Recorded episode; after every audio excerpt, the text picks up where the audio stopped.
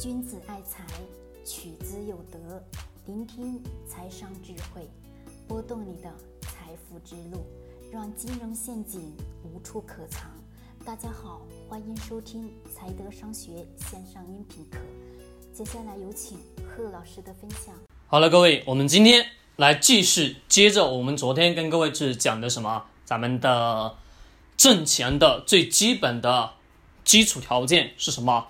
静心，对吧？那么我们今天呢，用另外一个角度来讲，话题就叫慢慢变富，别急。在我们中国现有的这个时代当中，暴富的机会是不是每天都在我们脑海当中去充实着各种各样的案例，对吗？甚至很多的公众号在写一个非常非常年轻的九零后，刚刚二十岁，就做了一件什么什么什么样的事情，就发现了什么暴富，就变得跟所有人不一样了。就突然之间逆袭了，是不是？我们现实生活中也总会听到相类似的这种故事或者说案例，对吗？我为什么在前面讲故事呢？各位，是因为所有的这一系列的东西都是通过一个故事来包装出来的。人性都喜欢听故事，我们看了很多很多的大师的演讲也好，等等的所有人的演讲也好，是每个人开始演讲的时候。前面会抛出来一个什么东西？疑惑，或者是是为了迎接观众，去获得观众的掌声。喝完之后，中间就开始诉说他的故事，对吗？而这个故事是经过精心的策划、编辑等等的一系列的条件，让说出来之后，让所有的听众感觉是什么？非常的开心，非常的去相信这个故事。所认为的这个故事是变成什么最最真实的？是本身本质上可以告诉各位的是，故事的真实性其实有很多是可以编的，懂吗？我们能看到的很多的人快速暴富的背后，的确有一些是因为时代的机遇，而有一些是什么？而有一些是完完全全的炒作。好，我这里问各位一个问题：为什么到今天为止还没有一家企业能做成跟阿里巴巴一样的同类型的企业是是有对吗？但是能超过阿里巴巴的企业有吗？各位，哦，我想问问各位，有还是没有？是不是没有啊？对吗？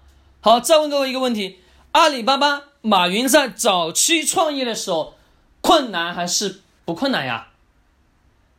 在他没有创办阿里巴巴之前，是不是前面也干了很多很多的事情，失败了很多次啊？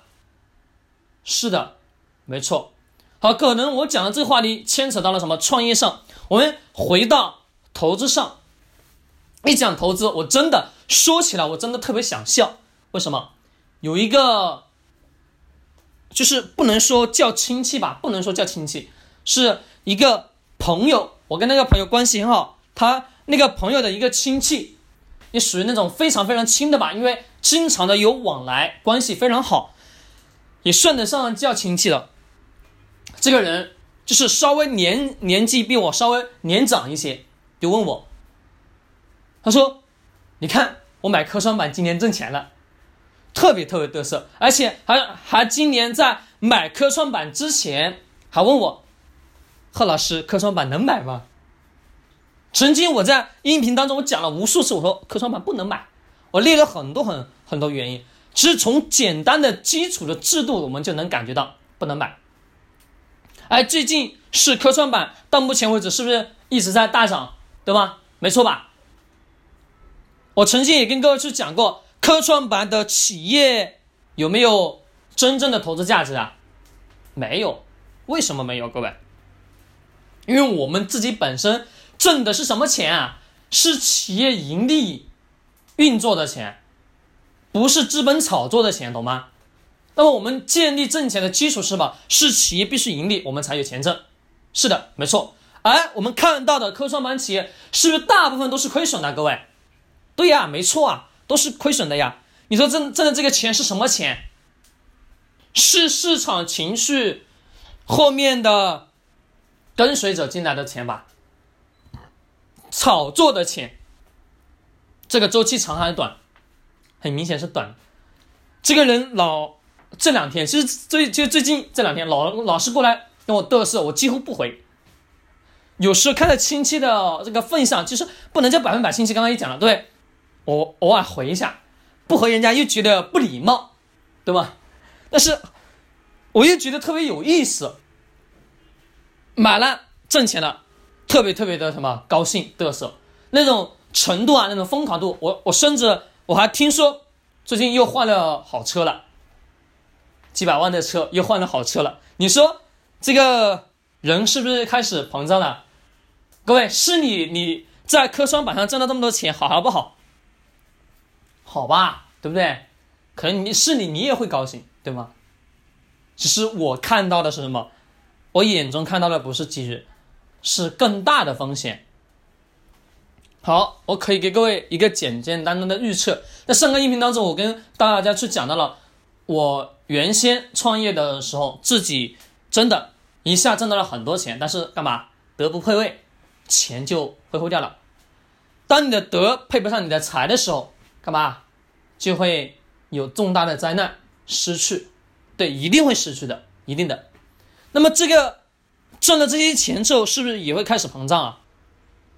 我敢说百分之百，他的这个钱留不住。现在又是换了个车，几百万的车，其实在科创板挣到钱了，炒作挣的钱，而且资金量还还挺大的。这种情况下，是不是所有人都会有一有一点点膨胀？是人的心理嘛？是这样。我刚才讲了，百分百可以保证的是这个钱留不住。为什么留不住啊？人的内心当中，当你一旦有了挣快钱的这种方式方法，不能叫方式方法，叫投机，或者说这种欲望，当你尝到了第一次甜头的时候，你第二次还会去做。为什么？因为你知道，我按照这个投机的逻辑，我挣到了钱。那我下一次我肯定还是会按照这个逻辑去做啊，因为人性当中的一个特点是什么？是我们惯用的把钱变成什么？把第一次挣钱的那个惯性、那个所谓的经验，会在第二次当中去实践，对吧？其实是不一样的，完完全全是不一样的。我们大多数人也都是这么去做的，但是发现第一次挣到了那个钱的那个。经验，第二次你去挣挣不到。其实我曾经把原来挣快钱的那种想法、那种思维、那种习惯改了之后，我我发现生活真的很慢、很慢、很慢。有时候干嘛有点承受不了，在那个改变的过程当中特别煎熬。为什么煎熬？因为以前一天随随便便就有大几万、几十万的钱进账啊。各位，是你，你突然之间变得一天不进，一天你的账户不进钱，是会感觉心里不舒服啊？是的，但是最后那个钱不在我口袋了呀，走了呀？为什么？那是因为财不配德，你的德行不配财，懂了吗？而且这个过程很很艰苦的，真的很艰苦，因为你养成了那种专门找挣快钱的思。挣快钱的方式方法，找挣快钱的思路，找挣快钱的项目，你会发现，你会竭尽所有的想法去找，但是最后呢，那个钱一定是消失的，这是一定一定的。我身边有很多类似的这种案例，我自己亲身的经历，我很清楚，挣到那个钱之后，一下就消失了，真是这样，因为我自己亲身经历过，我就特别特别的有什么。有感触，钱挣钱真的是要慢的，要很慢很慢，越慢越好。为什么要慢？各位，昨天如果我们用静心的理论来讲，静下来、慢下来，你就能看到事物的本源，对吗？看到事物的本质。是的，还有一个特性是什么？在我们 A 股市场上，看到的特性是什么？是很多人在追热点。追板块，科创板，对吧？我想再一次问问各位，科创板支支撑这些企业股价大幅上涨的真正原因，你知道吗？你清楚吗？各位，不清楚。我不知道各位还记不记得我曾经讲过，在我们主板 A 股市场去上市的企业，三年之内为什么不能去购买？我讲了很多的理由吧，不是，我讲了很多的原因，对不对？将近好像我记得有六七个原因，对不对？六七个因素。那么这六七个因素当中，其实可以完完全全判断的出来。如果我们按照这个逻辑来讲，我问各位，一个新上市的企业到了科创板，前面的这三年时间，是不是也会像在 A 股市场当中那些刚刚上市的企业三年之内会发生的那些事情啊？对啊，不对？对的呀。任何一家企业在进行上市之前，首先会做一件事情，什么事情？财务粉饰。为什么叫财务粉饰？是让企业变得有盈利、很漂亮，当中的关联交易等等等等一系列，我们就不多讲了。很多的在资本市场去帮企业上市的一些公司，他们会做，可以做，我也知道很多，而且曾经也看到过。亲眼看到过人家怎么样把一家公司推上市的，亲身经历过。那么这些东西，我问各位，它都是能粉饰的。一家企业三年是不是要保持盈利？上市的时候，三年时间保持盈利的情况下，公司财务报表做得非常非常漂亮，利润也是非常好。上市完之后，你会发现很多的那些什么企业啊，刚刚进入市场的企业，是不是第一年？表现的情况很差，第二年还会很差，第三年的时候你会发现干嘛？突然业绩就起来了，为什么？因为如果企业三年之间在上市之后三年时间没有持续的盈利，就会被退市、被劝退，对吧？是不是会有一些其他的资金进来运运作一下呀，炒作一下呀？是的，没错。这当中关于企业的我们就不多去讲，是一些新上市的企业，这些。简单的最基础的逻辑，我讲了很多很多原因，各位自己回去听我原来的音频，好吧？就在我们的专辑当中听我们原来的音频，你都能找到，都能找到答案。这是一个最基础的科创板上市到这个企业当中，我们先不讲前面的上市的机制，我们讲什么？讲这个企业上市完之后现有的利润。我问各位，是不是科创板大部分企业都是干嘛？亏损的吧？是不是？对呀，都是亏损的。还有一点，你得要知道，科创企业研发等等等等，是不是都是需要时间，都要需要需要资金啊？是的呀。我曾经讲科创企业的时候，是不是讲了很多的理由，很多的案例啊？其实已经说的很透彻了，各位，对不对？它内在的股价增长是需要靠有价值的，没有价值的支撑是不可能有。大涨，懂吗？是不可能有大涨，也不可能有大的利润。而我们作为一个普通投资者，你说你看到了跟随了市场这么多人去追了这个热点，追了这个大的方向之后，你会发现，那些真正是价值投资者的人根本不动，根本不看。我我几乎不看，我几乎我今年一直在讲科创板不要碰，不要碰。还还是依然有大量的人碰啊，认为现在挣到了钱了，你再往后面推一推，其实这个我真不需要讲太多，需要就几个词语就可以搞定，什么？让时间来见证，真的是这样。我们 A 股市场当中是不是有几次大牛市？大牛市那个期间是不是所有的人都在买股票，所有人都在买，身边的你走到哪里都是讨论股票的。怎么研究涨停板的，对吧？进去之后呢，是不是大量的亏损的，做了接盘侠了？是的，真正的投资者会在所有人干嘛疯狂的时候，他冷静，他就果断的出来，这是真的。但是人性的欲望没有多少人控制，所以说我才讲，慢慢的让自己变富，别着急。人生虽然说说长也不长。说短也不短，懂吗？慢慢的去过，日子也是一天一天的过的，不是一口吃成个大胖子的。你的脚没有那么长，你一步登不了天的，这是一定的。投资上也是如此啊。很多人总喜欢去追寻，哎呀，这个地方有一个啥啥投资机会了，赶紧买吧！看那么多人买这个股，肯定能涨，买吧！背后得到的结果是什么？